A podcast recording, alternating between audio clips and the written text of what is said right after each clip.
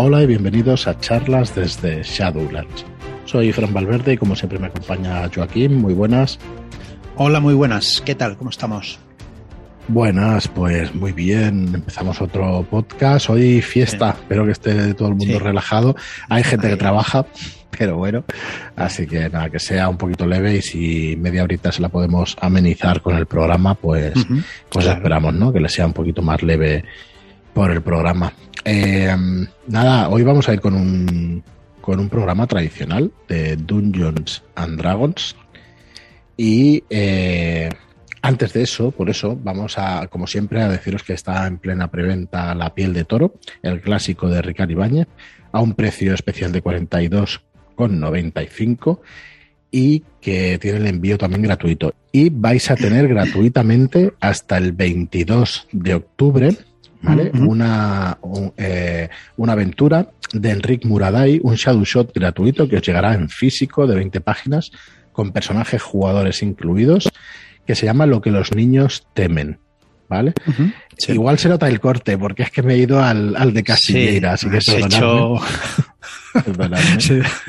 Has entrado en un portal. Sí, sí, he entrado en bucle y no, no puede ser. Es que tengo el móvil aquí al lado y las notificaciones de mm. Telegram y eso hay que, hay que quitarlo. Cuando hay que darle la vuelta al móvil porque si no. Cuando está grabando y tal y se me va. La culpa es mía, claro, no es del móvil, pero igualmente se la ha hecho a alguien. Pues nada, eso, que está en plena preventa La piel de toro de Ricardo Ibáñez hasta el día 29 de octubre, ¿vale? Así que lo que eso sí, hasta el día 22 tenéis eh, lo que los niños temen, un show shot en físico. Y como es una, aventurilla que le da una vueltecilla a la forma de, jugar en, con la llamada. La llamada de un poquito de Es un poquito diferente. y en los años 20, eso sí. Claro. ¿Se puede decir dónde? ¿Sí? ¿En Barcelona? Sí, Barcelona. Sí, está. Bueno, ya sabéis que la piel de toro es un suplemento, eh, pues hecho aquí en, en España y con aventuras aquí ubicadas en España, con hechos históricos reales. Bueno, mezclando hechos históricos reales y, también pues mitos y todo eso. Y en, sí, la situación de, pero en esta, pero la situación de esta aventura sí es, es real. Correcto. Está muy bien. Está muy bien, está muy chulo. Al que le guste un poco el tema histórico y eso también verá, verá que está guay. Muy bien, pues nada, vamos a seguir con el podcast eh, normal y nos vamos a meter hoy sí en un clásico del Dungeons and Dragons. Nos vamos a meter de pleno en las mazmorras, ¿vale? Sí. Así que nada. Bueno, seguimos explicando de cómo, cómo, cómo hacer aventuras, ¿vale? Entonces, eh, en este capítulo nos explica los entornos para las aventuras. Eh, hay infinidad de, aventuras que giran en torno a las mazmorras, ¿vale? Con amplios salones, subterráneos, monstruos, laberintos y todo este tipo de, cosas, ¿vale? Pero no solo estos lugares pueden ser buenos entornos, por ejemplo, viajar por el desierto o atravesar una espesa, jungla puede ser eh, una buena aventura por derecho propio también, ¿vale? Eh, los dragones volando buscando presas o tribus de hot goblins eh, que cazan por los alrededores y arañas monstruosas que bajan pues, de los árboles. No hace falta estar dentro de una mazmorra. ¿vale? Todo esto son entornos.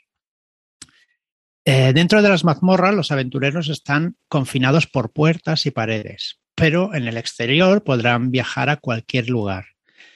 En el interior es mucho más fácil de prever hacia dónde irán los héroes y en esto es donde radica la principal diferencia entre localizaciones.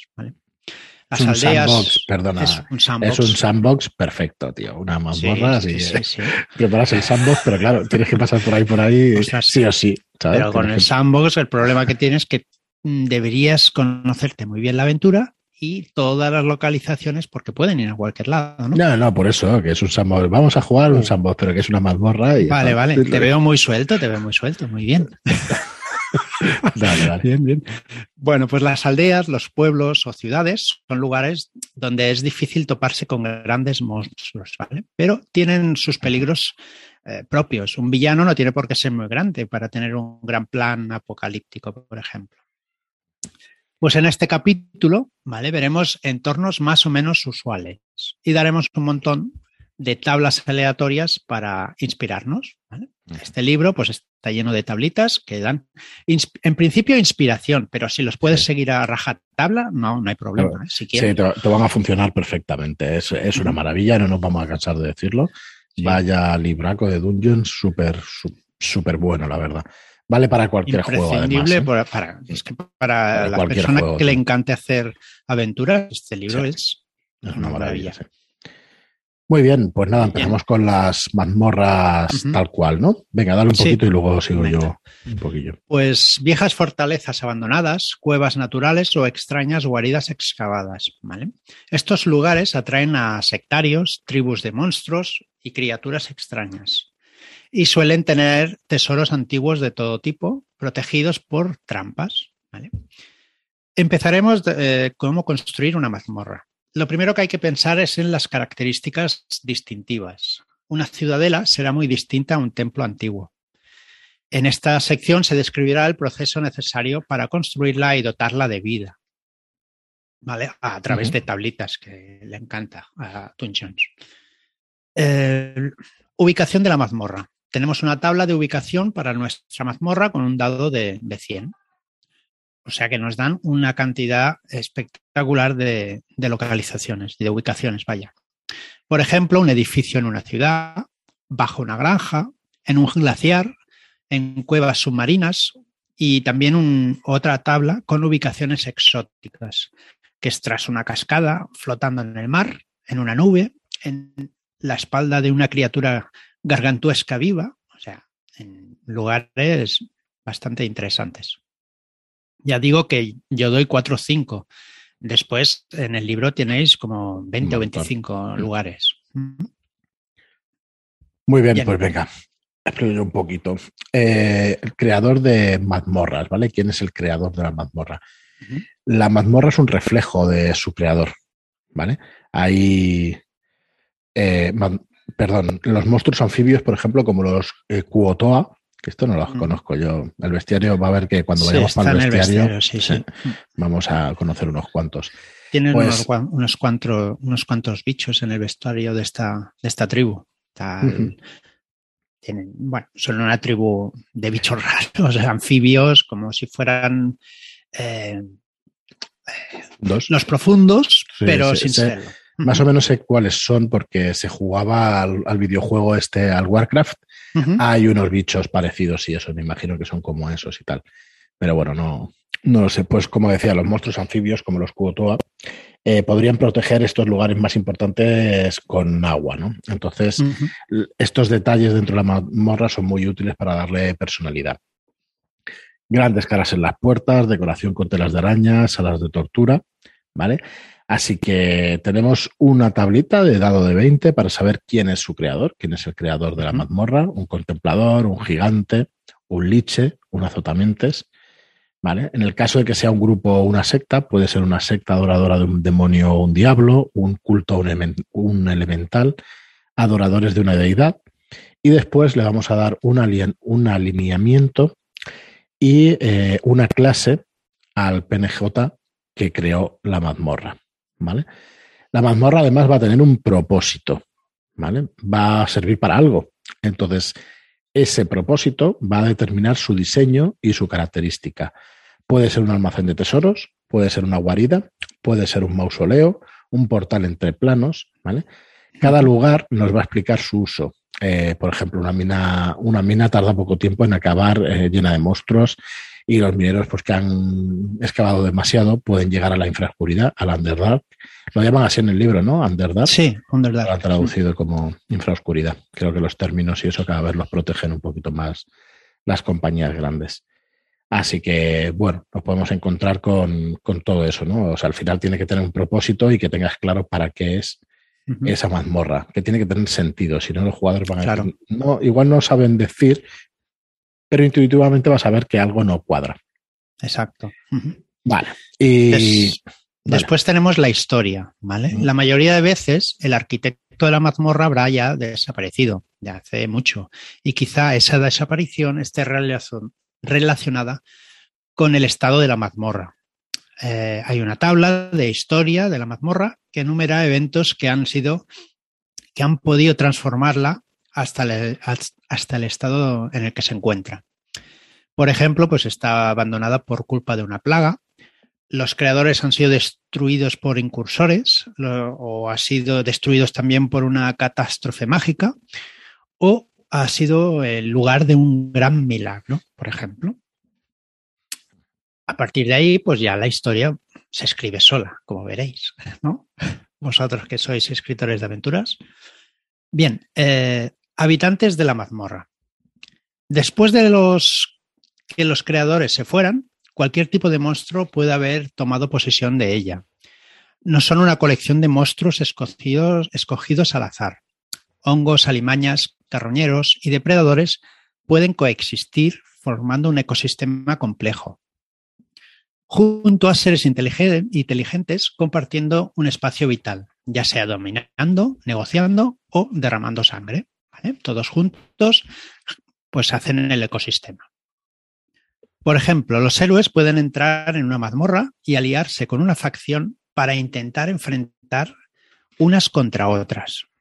Por ejemplo, una mazmorra habitada por unas zorramentes y sus esclavos trasgos. Se podrían incitar a los goblins, hot goblins y osgos a rebelarse contra sus amos ilícitos. O sea que es una mm, semilla de aventura en un momentito. Sí, a mí me está recordando a varios, eh, ya sé que vienen de aquí, ¿eh? los, juegos de mesa que voy a decir vienen de aquí, pero me está recordando a varios juegos de mesa. Mira, el primero de ellos es Bast. No sé si lo, conoce, si lo conocéis los oyentes, pero lo voy a explicar. Bast es un juego totalmente asimétrico y eso quiere decir que cada una de las facciones lleva a, juega de una manera distinta, ¿vale? No es eh, como cualquier juego, que las reglas son las mismas para todos los jugadores, sino que, por ejemplo, en este Bast, pues hay un jugador que lleva a los goblins, que es una tribu que vive dentro de una cueva.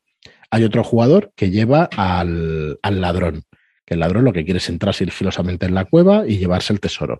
Otro jugador lleva al dragón, que el dragón lo que quiere, lo que intenta, pues es eh, comerse a los que están dentro de la cueva.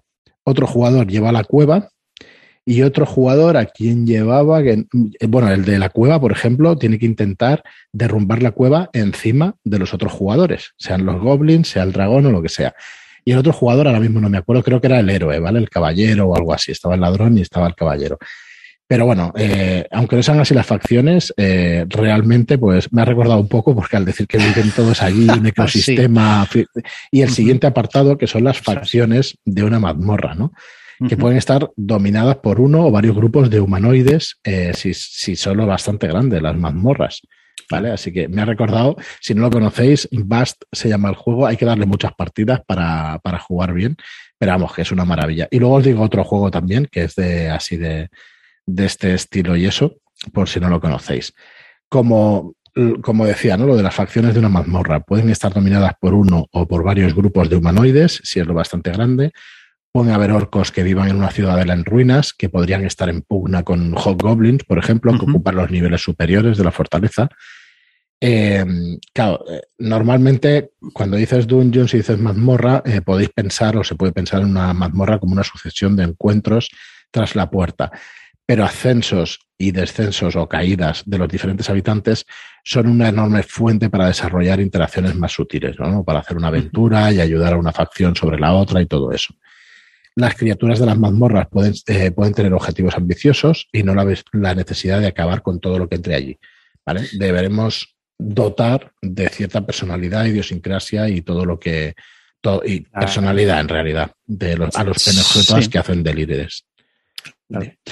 Claro. es que al final, eh, una mazmorra, en principio, tú entras y a, a sajarraja con todo, ¿no? Y a lo mejor en una mazmorra que haya varias facciones, pues tienes que ser más, más hablador con unos y tal, para intentar que, que, te ayuden a eliminar a quien te interesa eliminar, por ejemplo. Pero en realidad eh, eh, esto tiene muchísimos años. El menzo de... Joder, no me sale la ciudad nunca y no voy a tratar de pronunciarla. Las aventuras de Drizzt Urden de de las novelas eh, son así. Hay facciones, están los drow, pero dentro de, las cuevas y de, estas mazmorras o de estos lugares oscuros, pues hay un montón de facciones y hay política y, está brutal. Y hay arañas y hay dioses y hay un montón de eso, un propio ecosistema que era lo gracioso, digamos, del, del, mundo, ¿no? Los mundos de Real Salvatore, con respecto a Dritz y tal, pues estaban, eran súper ricos y eso. Así que muy guay. Esto hace un montón de años, ya lo sabéis, que hace más de 30 años. No sé, hace 30 ya que salió Drit, pero más o menos por ahí.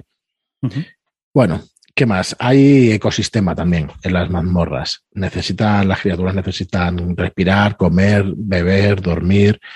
Los, los, depredadores necesitarán presas y las criaturas inteligentes necesitarán agua, comida, aire, seguridad. ¿Vale? Tiene que ser coherente para que los aventureros puedan tomar decisiones con cabeza. Sí, es lo que decías tú antes, que al final si vas conociendo todo el ecosistema podrás, podrás tomar alguna decisión con más cabeza. Claro, que, que tú pongas una, como tú pones aquí de ejemplo, que pongas una, una, emboscada en un lugar donde hay un pozo de agua potable, pues tiene todo el sentido del mundo que se atrape así a, a, la gente. Así que muy, no sé, está, si lo, si lo pensáis todo con lógica eh, y si tenéis este guion, como es este libro, vamos, una maravilla seguir este guion es, espectacular. Bueno, después tenemos la dificultad de los encuentros. Eh, el libro nos dice que no hay que caer en la decisión de ir aumentando el nivel de los encuentros, porque esto puede ser muy monótono, ¿vale? Es más efectivo e interesante variar de nivel los encuentros para que haya que ir variando la estrategia y evitar que todos los combates se hagan repetitivos e iguales. Después, cartografiar la mazmorra. Eh, toda mazmorra necesita un mapa. La ubicación, propósito, historia y habitantes deben servir como punto de partida para dibujar tu, mapa. El tamaño puede variar desde pocas salas hasta un laberinto en todas direcciones. El objetivo de los aventureros debe encontrarse lo más alejado de la entrada. Eso ya no sé si es necesario, ¿no? Pero de esta manera les obligas a entrar hasta lo más profundo. ¿vale? Eh, bueno, los del libro, pues supongo que lo han puesto porque a ver, eh, mucho más la, el juego. Sí, sí, eso estoy convencidísimo de que es así, pero también es verdad que les puedes poner un gancho para, para coger algo de un nivel superior y que luego haya un giro en la historia que haya que tengan que viajar hasta el interior, ¿sabes? O sea que creo que son cosas que se pueden, se pueden diseñar con varias capas, ¿no? De, estas de cebolla y tal, de que tiene una historia. O sea que, creo que es posible sin problema. Bien, eh, nos recomienda usar un papel cuadriculado y que cada cuadrado sean 10 pies por 10 pies, ¿vale? Siendo 5 pies en zona más con más detalle y nos dicen cosas a tener en cuenta. Vale, la disposición asimétrica de las habitaciones hace que sea menos predecible el, las situaciones, ¿no? Hay que pensar en 3D. Escaleras, pozos y cambios de elevación hacen todo también más interesante. Eh, no tiene que estar todo en buen estado. Quizás un terremoto o el propio efecto del tiempo haya derruido algunas paredes o ¿vale? cositas así. Y puedes añadir elementos naturales como arroyos o grietas que los creadores hayan salvado de alguna manera, con algún puente o alguna cosita. Eh, puede haber varias entradas y salidas. Eso da una sensación de libertad que supongo que el Dungeon Master puede usar en su contra. Este, sí, a, mí me gusta con estas cosas pensar, perdona que te corte, me gusta pensar un poco a lo grande, porque creo que así eh, coño, estamos jugando a rol, ¿no? Puede haber mazmorras muy pequeñitas y muy angostas y tal, pero puede haber mazmorras como Khazad Doom, ¿sabes? Como la mina del enano, como Moria, y dices, hostia, mm, hacer una descripción con, con, un, con una sala, ¿no? De, de, un montón de metros de alto, de 50 metros de alto, o alguna locura por el estilo y eso, pues no sé, me gusta también, supongo que hay mucha gente que, que también pensará igual, ¿eh? Pero, no sé, es para fliparse también el jugar a rol y eso. Y alguna sesión con estas cosas así grandes, a mí la verdad es que me llama la atención también. Perdona, dale, Joaquín. No, no, no te perdono. Eh, también, por último, podemos dedicar tiempo a buscar habitaciones secretas y eso pues hay que recompensarlo. Eh, seguimos con las características de la mazmorra. La atmósfera y las características deben variar de la misma forma que su origen. Pues paredes de piedra y puertas de madera y un olor de decadencia para unas ruinas de una cripta antigua, por ejemplo. O una guarida de origen volcánico con paredes lisas y puertas de latón y un olor fuerte a azufre. ¿vale? Hay que tener en cuenta dónde está y para hacer pues, que las características sean eh, que se entiendan, ¿vale? Venga. Después ya nos dicen eh, cómo hacer las paredes. Algunas pueden ser eh, de mampostería barata y otras de roca dura. ostras, esto lo tenía que leer como Mickey, pero bueno. Tapa dura, roca dura. roca dura.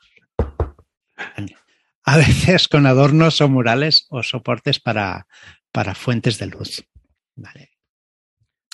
Nos explica también cómo hacer o cómo son las puertas, que tienen que tener un aspecto, pueden tener un aspecto convencional con un arco o adornadas con tallas o, gárgolas. Las puertas pueden estar pues atascadas, cerradas, bloqueadas, pueden haber puertas secretas. Eh, para ellas necesitaremos la puntuación de sabiduría para detectarlas y una tirada de investigación para descubrir cómo abrirla. La clase de, dificultad se explican en el capítulo 8 del libro. O sea que más adelante ya explicaremos cómo hacer puertas secretas y trampas y cosas de estas. Y el que tenga dudas, eh, cuando Gandalf están ahí delante precisamente de Moria y tal, que está el tío ahí, hostia, no pasa la tirada de sabiduría durante un ratito y viene Frodo y le da la pista, ¿no? Y enseguida dice, habla amigo y entra, pues, pues eso está mecanizado de esa manera, seguro. Exacto. Lo tenía Tolkien en la cabeza. Aquí hay que hacer tirar sabiduría. Totalmente. Y por eh, último, puede. Mm. Sí, dime. Dale, dale. puede haber puertas escondidas, ¿vale? Estas, pues, son las que hay que mover algún objeto, tal como una alfombra o un armario o cualquier cosa de este, de este estilo para descubrirlas. Sí, eh, yo iba a decir que, bueno, ya veis, o sea, son cosas tradicionales, pero que están sistematizadas, entonces es súper fácil de, aplicarlas. Así que muy, muy recomendable. Venga, pues nos queda poquito. Eh, objetos varios, ¿no? Igual que puertas, paredes. más? Son rastrillos, por ejemplo, que son los, los las típicas barras verticales que bloquean el paso en un pasillo, ¿vale? Que se han de mover accionando alguna manivela. Hay que llegar hasta ella y usar la fuerza. el efecto del tiempo, el óxido, pues hará que la clase de dificultad pues suba, por ejemplo. Después también hay que tener en cuenta la luz y la oscuridad. Hay que, hay que pensar dónde está la mazmorra y si, hay luz y qué tipo de visión tienen, tienen los aventureros y las criaturas que allí habitan.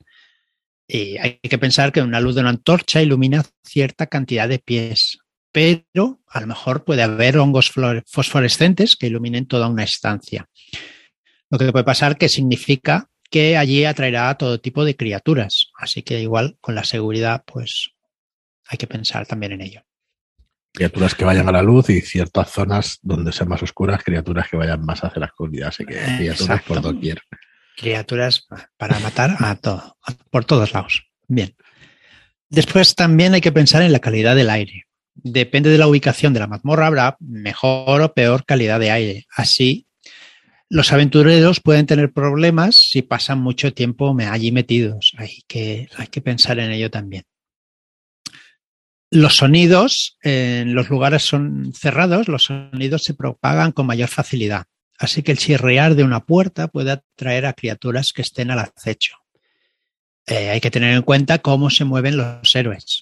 Si van a pecho descubierto, pues igual se encuentran lo que no les apetece encontrarse. me acuerdo todo el tiempo de Gandalf diciendo, la próxima vez te tiras tú, Peregrin Tuk, ¿sabes? Cuando tira el cubo ahí también en Cazadú. sí, sí parece que esté hecho con eso en la cabeza, ¿no? Claro, al final es fantasía heroica y todo viene, sí, sí. viene de ahí. Básicamente. Hmm. Y por último, dale. y por último, los peligros de una mazmorra. Pues eh, los peligros funcionan igual que las trampas. No es necesario detectar un peligro si no está oculto, pero una tirada de naturaleza puede indicarnos que algo visiblemente benigno pueda ser pernicioso. ¿vale? La gravedad del peligro deberá pensar si es de una trampa o no, ¿vale? dependerá de eso. Muy bien, pues, eh, pues, pues bueno, ya lo veis. El libro es súper completo, súper interesante. No sé, a mí me parece que es súper fácil preparar Sí. una aventura con. Con esto es que ya tienes preparada una mazmorra y a partir de ahí solo Si es que es jugadores más allá del mapa, ¿sabes? El mapa hay Ujú. un montón de, eh, de generadores aleatorios de mapas, pero siguiendo este guion le vas a dotar de, De vida. de personalidad, de vida, de, sí, sí, de todo lo que necesite. O sea que, bueno, muy recomendable. Si es que básicamente es lo que te digo, haces una mazmorra de este tipo y solo necesitas jugadores, ya está. Ah, Está, está muy bien, la verdad. Muy bien, pues hasta aquí también el programa de hoy. Muchas gracias a todos por, por seguirnos. Muchísimas gracias por vuestras reseñas de 5 estrellas en iTunes y por vuestros me gusta y comentarios en iBox. Acercaos a nuestra web, a sedulas.es barra toro para ver la, la preventa de la piel de toro. Muchas gracias por todo y hasta el próximo programa. Muchas gracias y hasta la próxima.